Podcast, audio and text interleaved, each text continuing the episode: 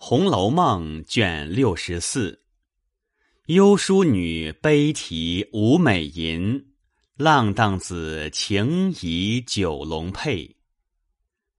话说贾蓉见家中诸事已妥，连忙赶至寺中，回明贾珍，于是连夜分派各项执事人役，并预备一切应用翻杠等物。则于初四日卯时，请灵柩进城。一面使人知会诸位亲友。是日丧仪混要，宾客如云。自铁槛寺至宁府，加路看的何止数万人。内中有嗟叹的，也有羡慕的。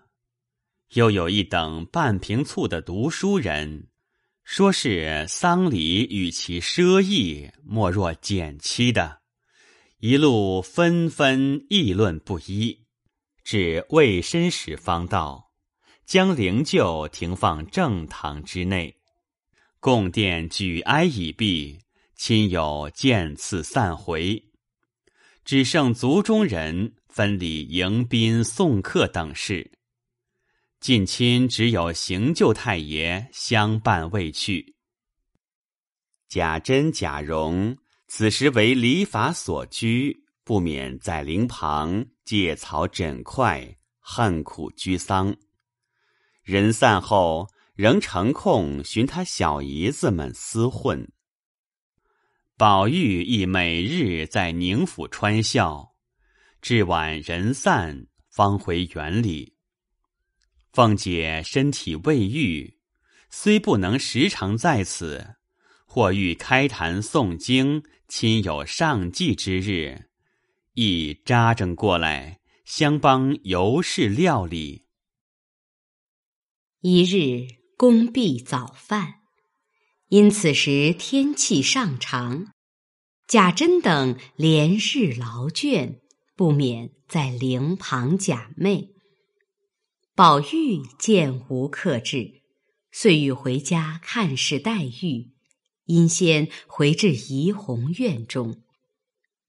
进入门来，只见院中寂静无人，有几个老婆子与小丫头们在回廊下取便乘凉，也有睡卧的，也有坐着打盹儿的。宝玉也不去惊动，只有四儿看见，连忙上前来打帘子。将掀起时，只见方官自内带笑跑出，几乎与宝玉撞个满怀。一见宝玉，方含笑站着，说道：“你怎么来了？你快与我拦住晴雯，他要打我呢。”一语未了，只听得屋里稀溜哗啦的乱响，不知是何物洒了一地。随后晴雯赶来骂道：“我看你这小蹄子往哪里去？输了不叫打。宝玉不在家，我看你有谁来救你？”宝玉连忙带笑拦住，道：“你妹子小，不知怎么得罪了你。”看我的份上，饶他吧。晴雯也不想宝玉此时回来，乍一见，不觉好笑，遂笑说道：“方官竟是个狐狸精变的，竟是会拘神遣将的，符咒也没有这样快。”又笑道：“就是你真请了神来，我也不怕。”遂夺手，仍要捉拿方官，方官早已藏在宝玉身后。宝玉遂一手拉了晴雯，一手携了方官，进入屋内。看时，只见西边炕上麝月、秋纹、碧痕、春燕等正在那里抓子儿、银瓜子儿呢，却是方官疏与晴雯。方官不肯叫打，跑了出去。晴雯因赶方官，将怀内的籽儿撒了一地。宝玉欢喜道：“如此天长，我不在家，正怕你们寂寞，吃了饭睡觉睡出病来。大家寻件事，玩笑消遣，甚好。”因不见袭人，又问道：“你袭人姐姐呢？”晴雯道：“袭人嘛，越发倒学了，独自个儿在屋里面壁呢。这好一会我们没进去，不知他做什么呢，一些生气儿也听不见。你快瞧瞧去吧，或者此时参悟了，也不可定。”宝玉听说，一面笑，一面走至里间。只见袭人坐在近窗床上，手中拿着一根灰色绦子，正在那里打结子呢。见宝玉进来，连忙站起，笑道：“晴雯这东西编派我什么呢？我因要赶着打完了这结子，没工夫和他们瞎闹，因哄他道。”你们玩去吧，趁着二爷不在家，我要在这里静坐一坐，养一养神。他就编排了我这些混话，什么面壁了、参禅了的。等一会儿，我不撕他那嘴。宝玉笑着挨近袭人坐下，瞧他打结子，问道：“这么长天，你也该歇息歇息。”或和他们玩笑，要不瞧瞧林妹妹去也好。怪热的，打这个哪里使？袭人道：“我见你戴的扇套，还是那年东府里荣大奶奶的事情上做的。那个青东西，除族中或亲友家夏天有丧事才戴的的，一年遇着戴一两遭，平常又不犯作。”如今那府里有事，这是要过去天天戴的，所以我赶着另做一个，等打完了结子，给你换下那旧的来。你虽不讲究这个，要叫老太太回来看见，又该说我们多懒，连你的穿戴之物都不精心了。宝玉笑道：“这真难为你想得到，只是也不可过于赶。”热着了倒是大事。说着，方官早托了一杯凉水内新派的茶来。因宝玉素昔禀赋柔脆，虽暑月不敢用冰，只以心急井水将茶连壶浸在盆内，不时更换，取其凉意而已。宝玉就方官手内吃了半盏，遂向袭人道：“我来时已吩咐了贝明，若甄大哥那边有要紧的客来时，叫他即刻送信；若无要紧的事，我就不过去了。”说毕，遂出了房门，又回头向碧痕等道：“如有事，往林姑娘处来找我。”于是，一径往潇湘馆来看黛玉。将过了沁芳桥，只见雪雁领着两个老婆子，手中都拿着灵藕、瓜果之类。宝玉忙问雪雁道：“你们姑娘从来不吃这些凉东西，拿这些瓜果何用？不是要请哪位姑娘奶奶吗？”雪雁笑道。我告诉你，可不许你对姑娘说去。宝玉点头应允，雪雁便命两个婆子先将瓜果送去，交与紫娟姐姐。她要问我，你就说我做什么呢？就来。那婆子答应着去了，雪雁方说道：“我们姑娘这两日方觉身上好些了。”今日饭后，三姑娘来会着，要瞧二奶奶去，姑娘也没去，又不知想起了什么来，自己哭了一回，提笔写了好些，不知是诗是词，叫我传瓜果去时，又听叫紫娟将屋内摆着的小琴桌上的陈设搬下来，将桌子挪在外间当地，又叫将那龙纹鼎放在桌上，等瓜果来时听用。若说是请人呢，不犯先忙着把个炉摆出来；若说点香呢，我们姑娘素日屋内除摆新鲜花果、木瓜之类。又不大洗熏衣服，就是点香，也当点在常坐卧之处。难道是老婆子们把屋子熏臭了，要拿香熏熏不成？究竟连我也不知何故。说毕，便连忙的去了。宝玉这里不由得低头，心内细想道。据雪雁说来，必有缘故。若是同哪一位姊妹闲坐，亦不必如此先设撰句。或者是姑爹姑妈的继承。但我记得每年到此日期，老太太都吩咐另外整治谣传送去林妹妹私祭。此时已过，大约必是七月，因为瓜果之节。家家都上秋季的坟，林妹妹有感于心，所以在私事自己惦记。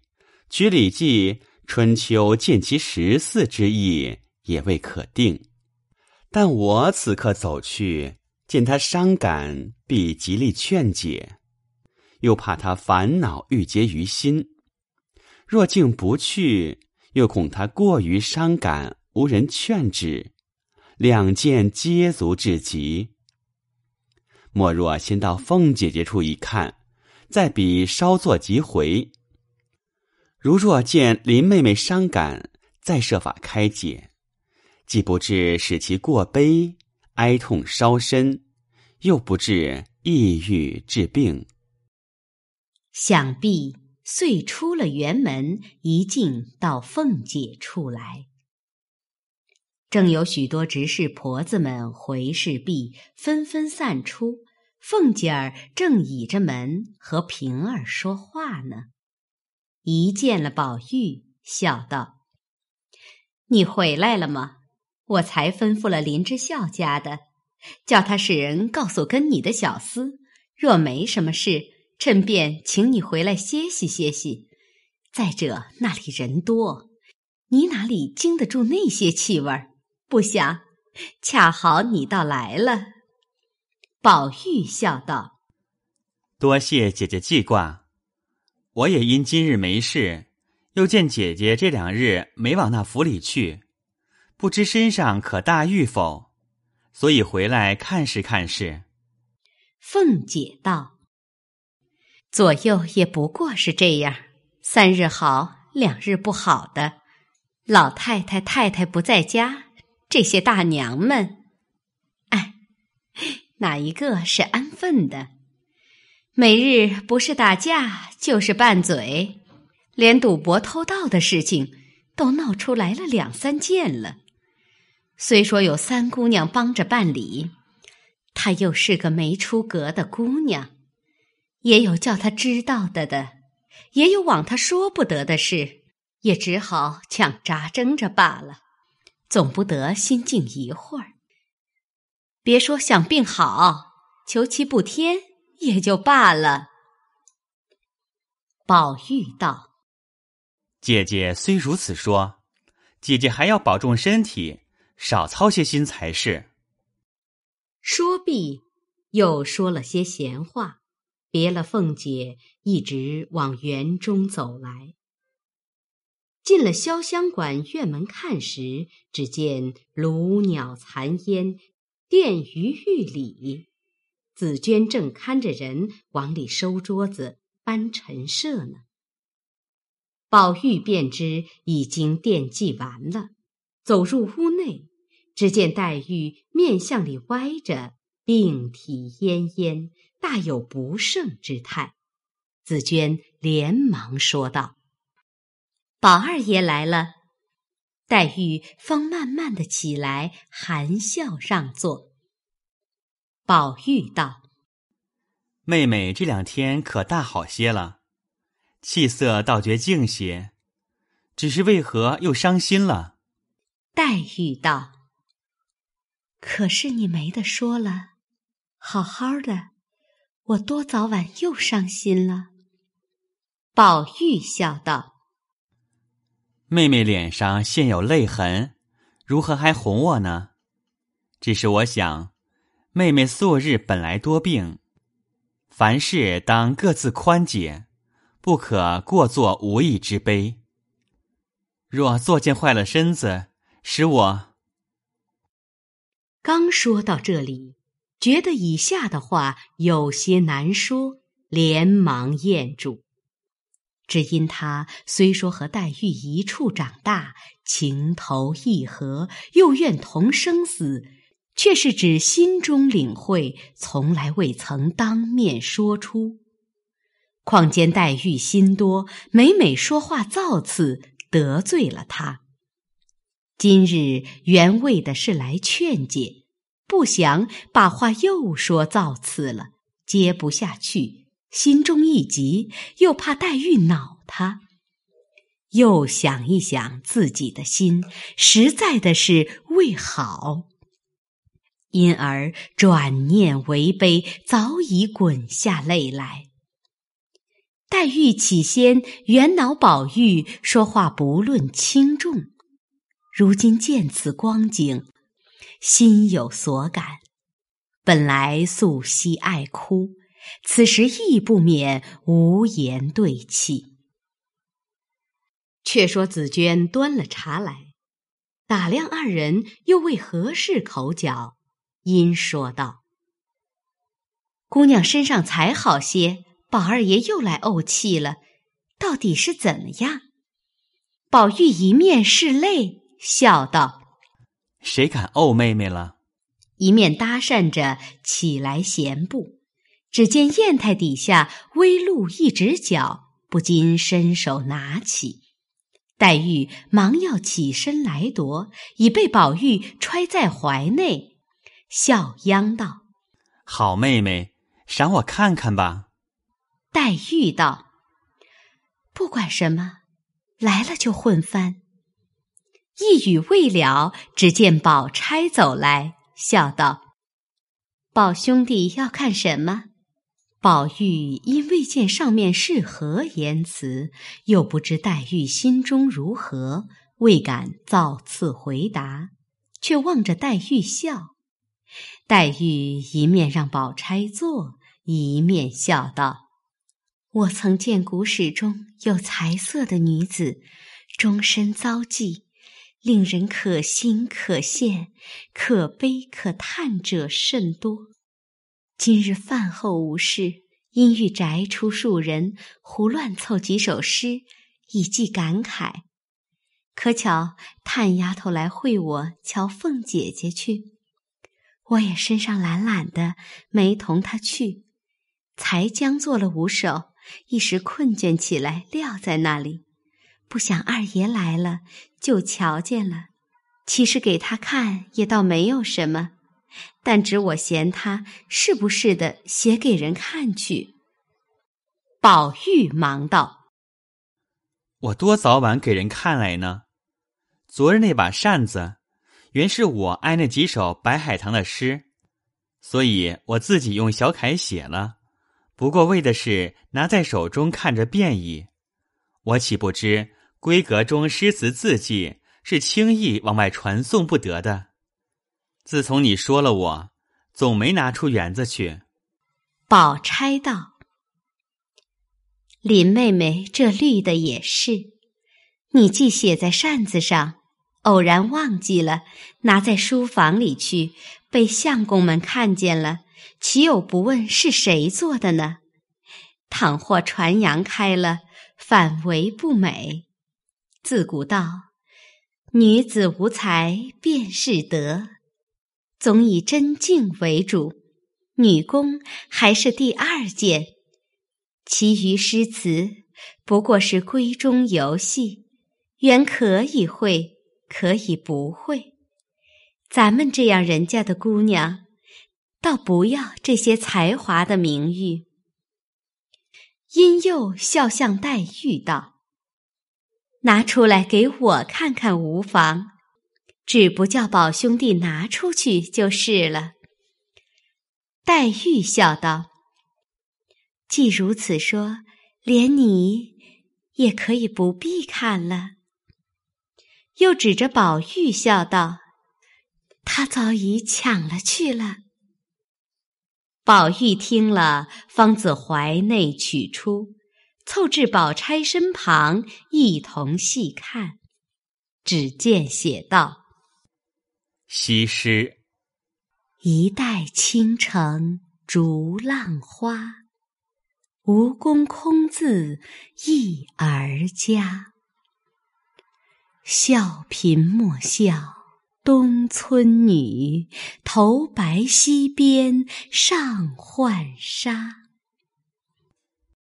虞姬，长断乌啼夜笑风，鱼戏幽恨对重瞳。秦蓬甘受他年海，引荐何如楚帐。中，明妃，绝艳惊人出汉宫，红颜命薄古今同。君王纵使轻颜色，欲夺权和必画宫。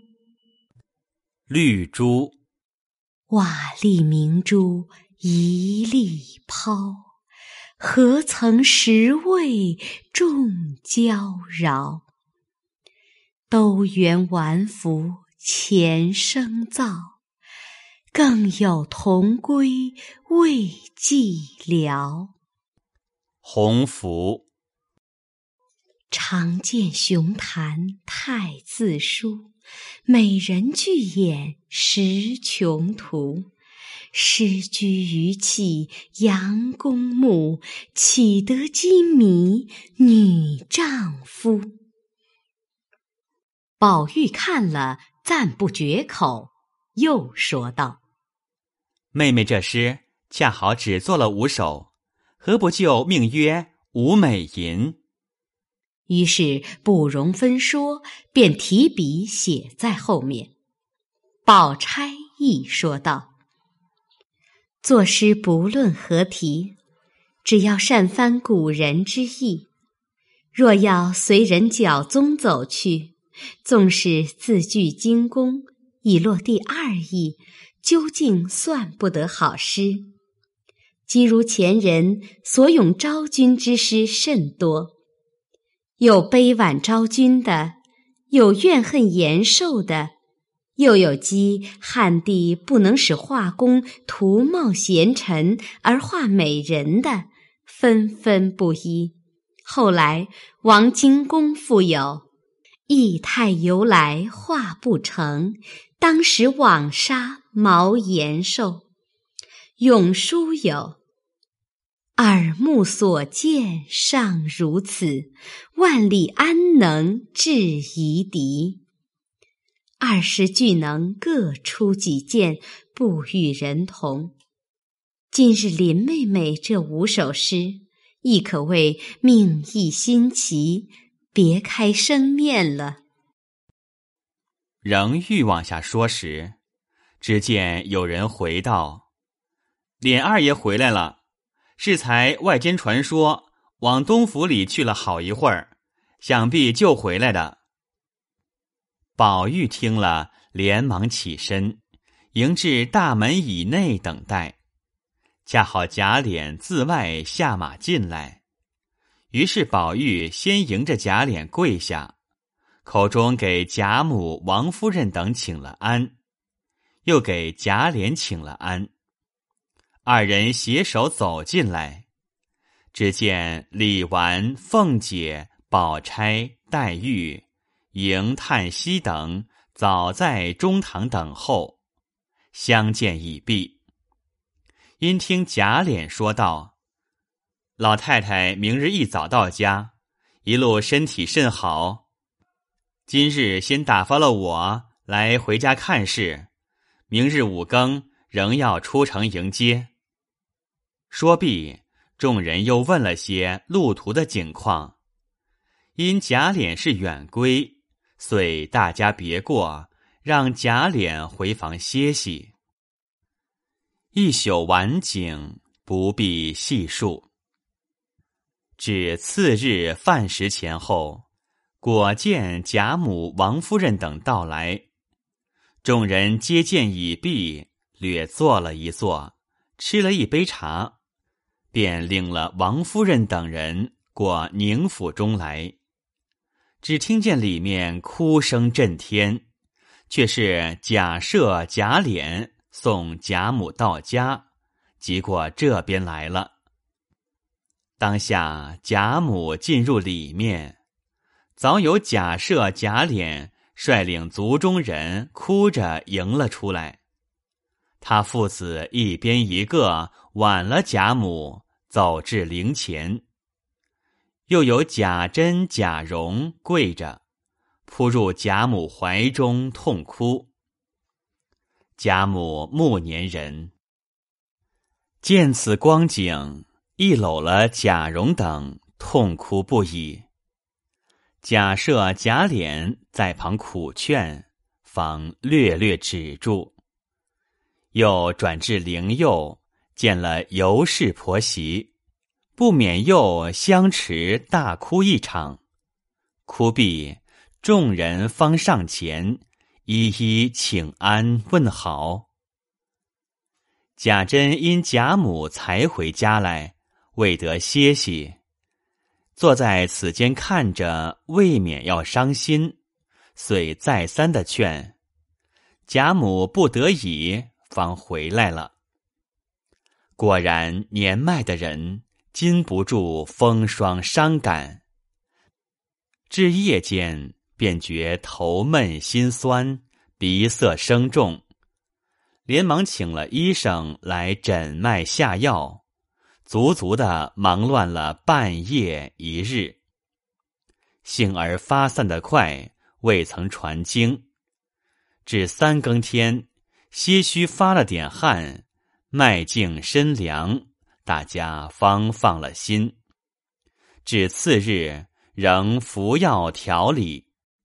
又过了数日，乃贾静送殡之期。贾母犹未大愈，遂留宝玉在家侍奉。凤姐因未曾甚好，亦未去。其余贾赦、贾琏、邢夫人、王夫人等。率领家人仆妇都送至铁槛寺，至晚方回。贾珍、尤氏并贾蓉仍在寺中守灵，等过百日后，方扶柩回籍。家中仍托尤老娘并二姐儿、三姐儿照管。却说贾琏素日既闻尤氏姐妹之名。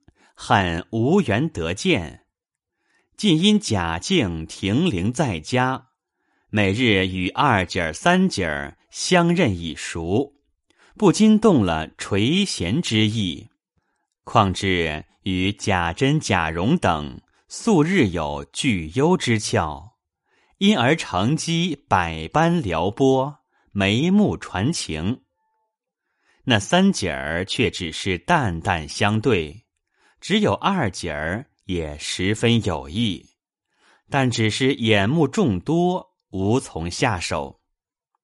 贾琏又怕贾珍吃醋，不敢轻动，只好二人心领神会而已。此时出殡以后，贾珍家下人少，除尤老娘带领二姐儿、三姐儿，并几个粗使的丫鬟老婆子。在正式居住外，其余婢妾都随在寺中。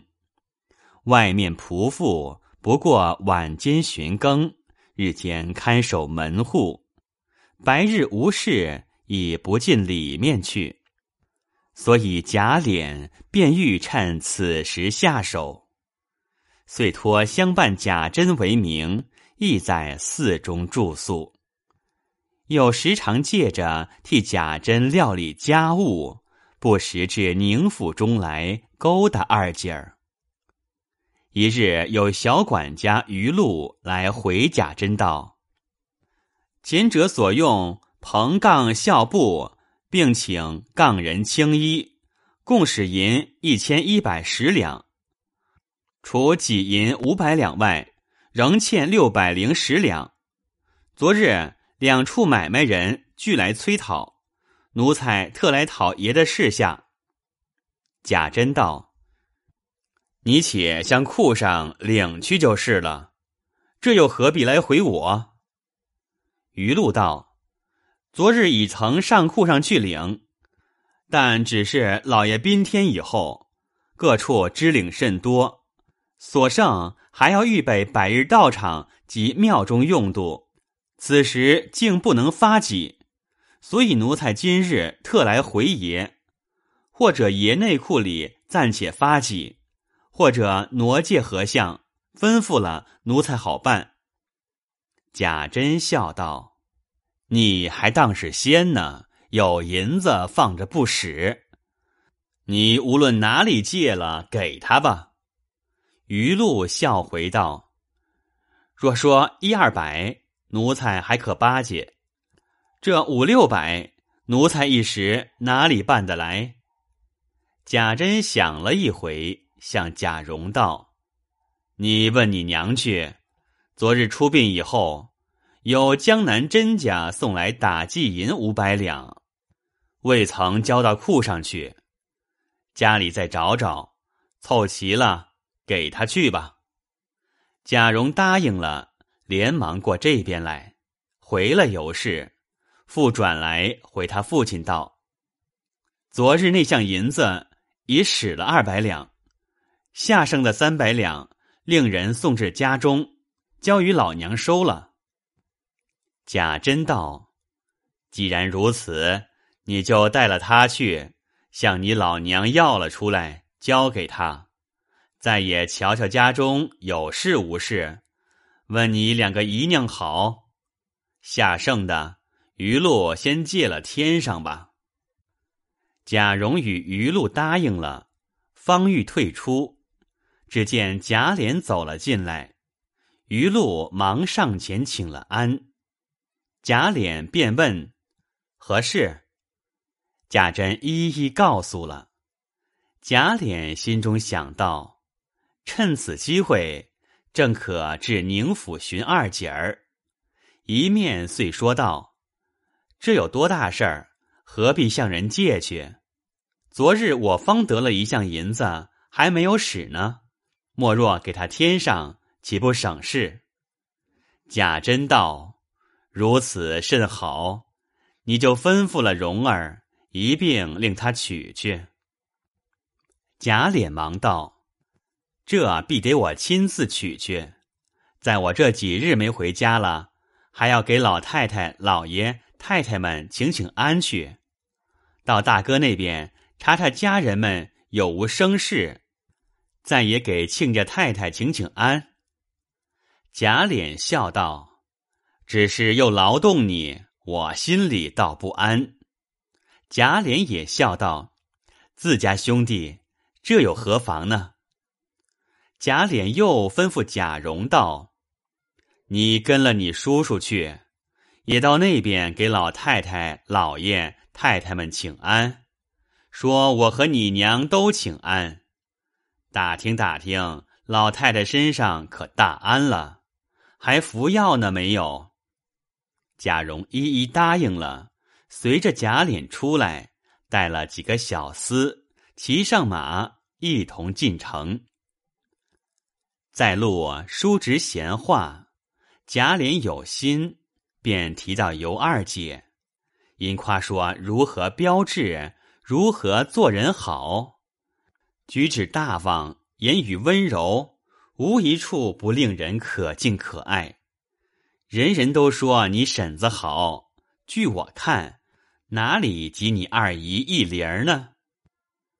贾蓉揣知其意，便笑道：“叔叔既这么爱他，我给叔叔做媒，说了做二房何如？”贾琏笑道：“你这是玩话还是正经话？”贾蓉道：“我说的是当真的话。”贾琏又笑道：“敢自好，只是怕你婶子不依，再也怕你老娘不愿意。况且我听见说你二爷儿已有了人家了。”贾蓉道：“这都无妨。”我二爷三爷儿都不是我老爷养的，原是我老娘带了来的。听见说我老娘在那一家时，就把我二爷儿许给黄梁庄头张家，指腹为婚。后来张家遭了官司，败落了，我老娘又自那家嫁了出来。如今这十数年，两家音信不通。我老娘时常抱怨要给他家退婚，我父亲也要将姨儿转聘，只等有了好人家。不过令人找着张家，给他十几两银子，写上一张退婚的字儿。想张家穷极了的人，见了银子有什么不依的？在他也知道，咱们这样的人家也不怕他不依。又是叔叔这样人说了做二房，我保管我老娘和我父亲都愿意，倒只是婶子那里却难。贾琏听到这里，心花都开了，哪里还有什么话说？只是一味呆笑而已。贾蓉又想了一想，笑道：“叔叔若有胆量，以我的主意，保管无妨。”不过多花几个钱。贾琏忙道：“好孩子，你有什么主意？只管说给我听听。”贾蓉道：“叔叔回家一点声色也别露，等我回明了我父亲，向我老娘说妥，然后咱们在府后方近左右买上一所房子及应用家伙，再拨两窝子家人过去服侍，择了日子。”人不知鬼不觉娶了过去，嘱咐家人不许走漏风声。婶子在里面住着，深宅大院哪里就得知道了？叔叔两下里住着，过个一年半载，急或闹出来，不过挨上老爷一顿骂。叔叔只说婶子总不生育，原是为子嗣起见，所以私自在外面做成此事。就是婶子捡生米做成熟饭。也只得罢了，再求一求老太太，没有不完的事。自古道欲令智昏，贾琏只顾贪图二姐美色，听了贾蓉一篇话，遂为计出万全，将现今身上有福，并停妻再娶，严父妒妻，种种不妥之处，皆置之度外了。却不知贾蓉亦非好意，素日因同他姨娘有情，只因贾珍在内不能倡议。如今若是贾琏娶了，少不得在外居住，趁贾琏不在时，好去鬼混之意。贾琏哪里思想及此，遂向贾蓉致谢道：“好侄儿，你果然能够说成了。”我买两个绝色的丫头谢你。说着，已至宁府门首。贾蓉说道：“叔叔进去向我老娘要出银子来，就交给余禄吧。我先给老太太请安去。”贾琏含笑点头道：“老太太跟前，别说我和你一同来的。”贾蓉说：“知道。”又附耳向贾琏道。今日要遇见二爷儿，可别性急了，闹出事来，往后倒难办了。贾琏笑道：“少胡说，你快去吧，我在这里等你。”于是贾蓉自去给贾母请安。贾琏进入宁府，早有家人头率领家人等请安，一路尾随至厅上。贾琏一一的问了些话，不过色泽而已，便命家人散去，独自往里面走来。原来贾琏、贾珍素日亲密，又是弟兄，本无可避忌之人，自来是不等通报的。于是走至上房，早有廊下伺候的老婆子打起帘子，让贾琏进去。贾琏进入房中一看，只见南边炕上只有尤二姐带着两个丫鬟一处做活，却不见尤老娘与三姐儿。贾琏忙上前问好相见，尤二姐含笑让座。便靠东边排叉坐下，贾琏仍将上手让与二姐儿，说了几句见面情儿，便笑问道：“亲家太太和三妹妹哪里去了？怎么不见？”尤二姐笑道：“才有事往后头去了，也就来的。”此时伺候的丫鬟因倒茶去，无人在眼前。贾琏不住的拿眼瞟着二姐儿，二姐儿低了头，只含笑不理。贾琏又不敢造次动手动脚，因见二姐手中拿着一条拴着荷包的绢子摆弄，便搭讪着，往腰里摸了摸，说道：“槟榔荷包也忘记带了来，妹妹有槟榔，赏我一口吃。”二姐道：“槟榔倒有，就只是我的槟榔从来不给人吃。”贾琏便笑着与近身来拿。二姐儿怕有人来看见不雅，便连忙一笑撂了过来。贾琏接在手中，都倒了出来，捡了半块吃剩下的，撂在口中吃了。又将剩下的都揣了起来，刚要把荷包亲身送过去，只见两个丫鬟倒了茶来。贾琏一面接了茶吃茶，一面暗将自己带的一个汉玉九龙佩解了下来，拴在手绢上，趁丫鬟回头时，仍撂了过去。二姐儿亦不去拿。只装看不见，坐着吃茶。只听后面一阵帘子响，却是尤老娘三姐儿带着两个小丫鬟自后面走来。贾琏送木与二姐儿，令其拾取。这尤二姐亦只是不理。贾琏不知二姐儿何意，甚时着急。只得迎上来与尤老娘三姐儿相见，一面又回头看二姐儿时，只见二姐儿笑着没事人似的。再又看一看，娟子已不知哪里去了，贾琏方放了心。于是大家归坐后叙了些闲话，贾琏说道：“大婶子说。”前日有一包银子交给亲家太太收起来了，今日因要还人，大哥令我来取。再也看看家里有事无事。尤老娘听了，连忙使二姐儿拿钥匙去取银子。这里贾琏又说道：“我也要给亲家太太请请安，瞧瞧二位妹妹。亲家太太脸面倒好。”只是二位妹妹在我们家里受委屈。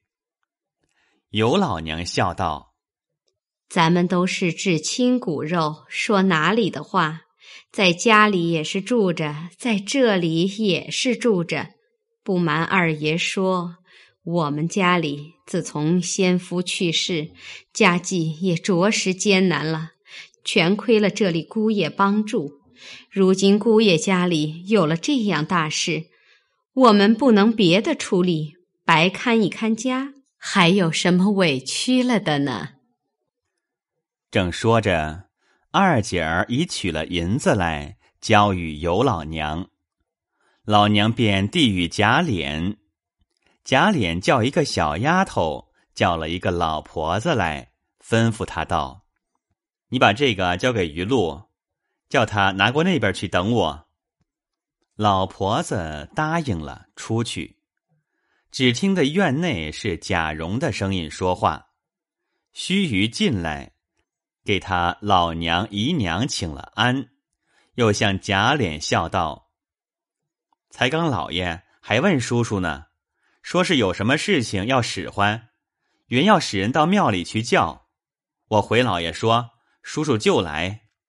老爷还吩咐我，路上遇着叔叔。”叫快去呢！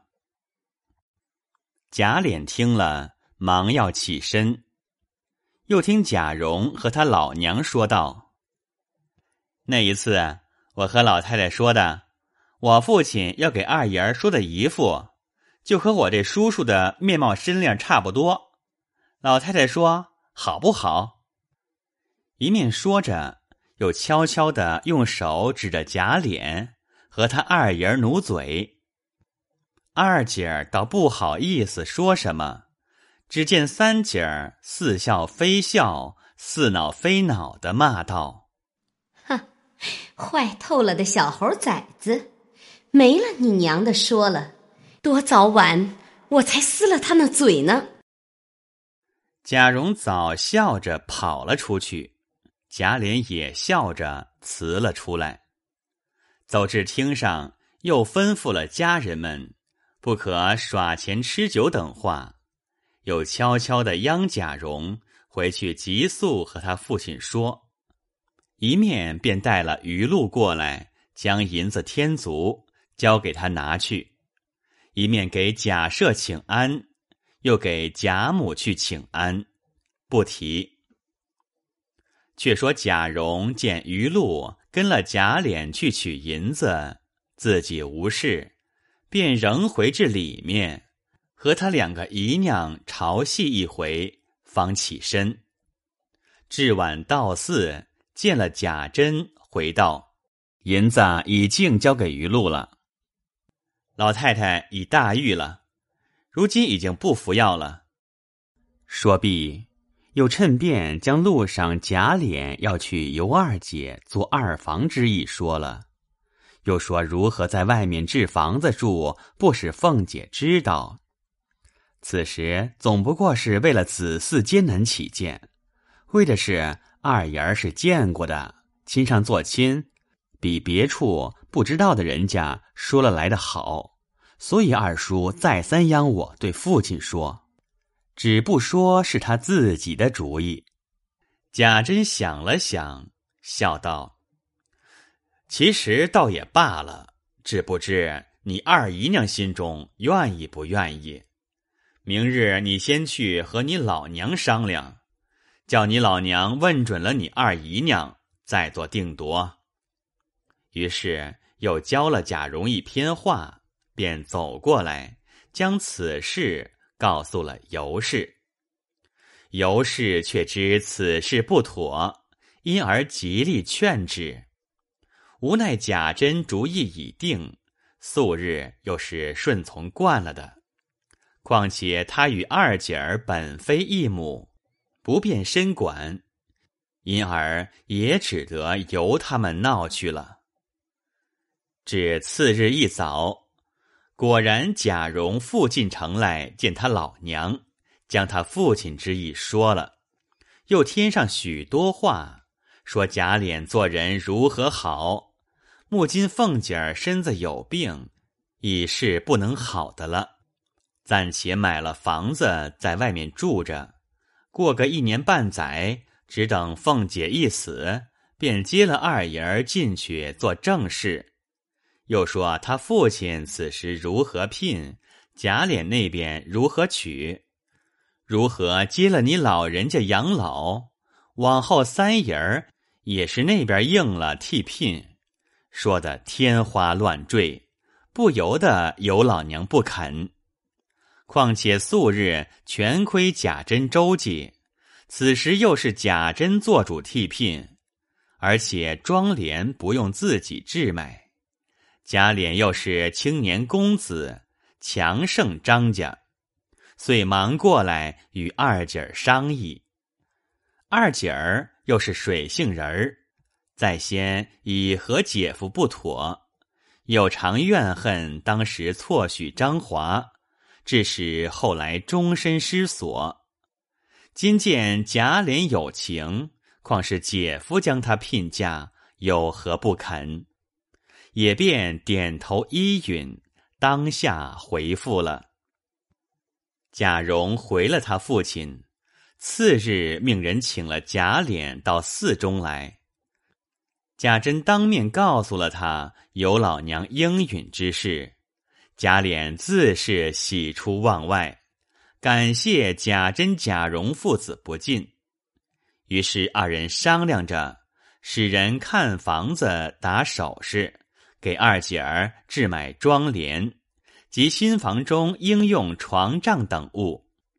不过几日，早将诸事办妥，已于宁荣街后二里远近小花枝巷内买定一所房子，共二十余间，又买了两个小丫鬟，只是府里家人不敢擅动。外头买人又怕不知心腹走漏了风声，忽然想起家人鲍二来，当初因和他女人偷情，被凤姐儿打闹了一阵，含羞吊死了。贾琏给了二百银子，叫他另娶一个。那鲍二向来却就和厨子多魂虫的媳妇儿多姑娘有一手。后来多魂虫久落死了，这多姑娘见鲍二手里从容了，便嫁了鲍二。况且这多姑娘原也和贾琏好的，此时都搬出外头住着。贾琏一时想起来，便叫了他两口到新房子里来，预备二姐儿过来时服侍。那鲍二两口子。听见这个巧宗，如何不来呢？再说张华之祖原当黄梁庄头，后来死去，指张华父亲时仍充此意。因与尤老娘前夫相好，所以将张华与尤二姐指腹为婚。后来不料遭了官司，败落了家产，弄得衣食不周。哪里还娶得起媳妇呢？尤老娘又自那家嫁了出来，两家有十数年音信不通。今被贾府人唤至，逼他与二姐儿退婚，心中虽不愿意，无奈惧怕贾珍等试验，不敢不依，只得写了一张退婚文约。尤老娘与了二十两银子。两家退亲不提。这里贾琏等见诸事已妥，遂择了初三黄道吉日，以便迎娶二姐过门。下回分解。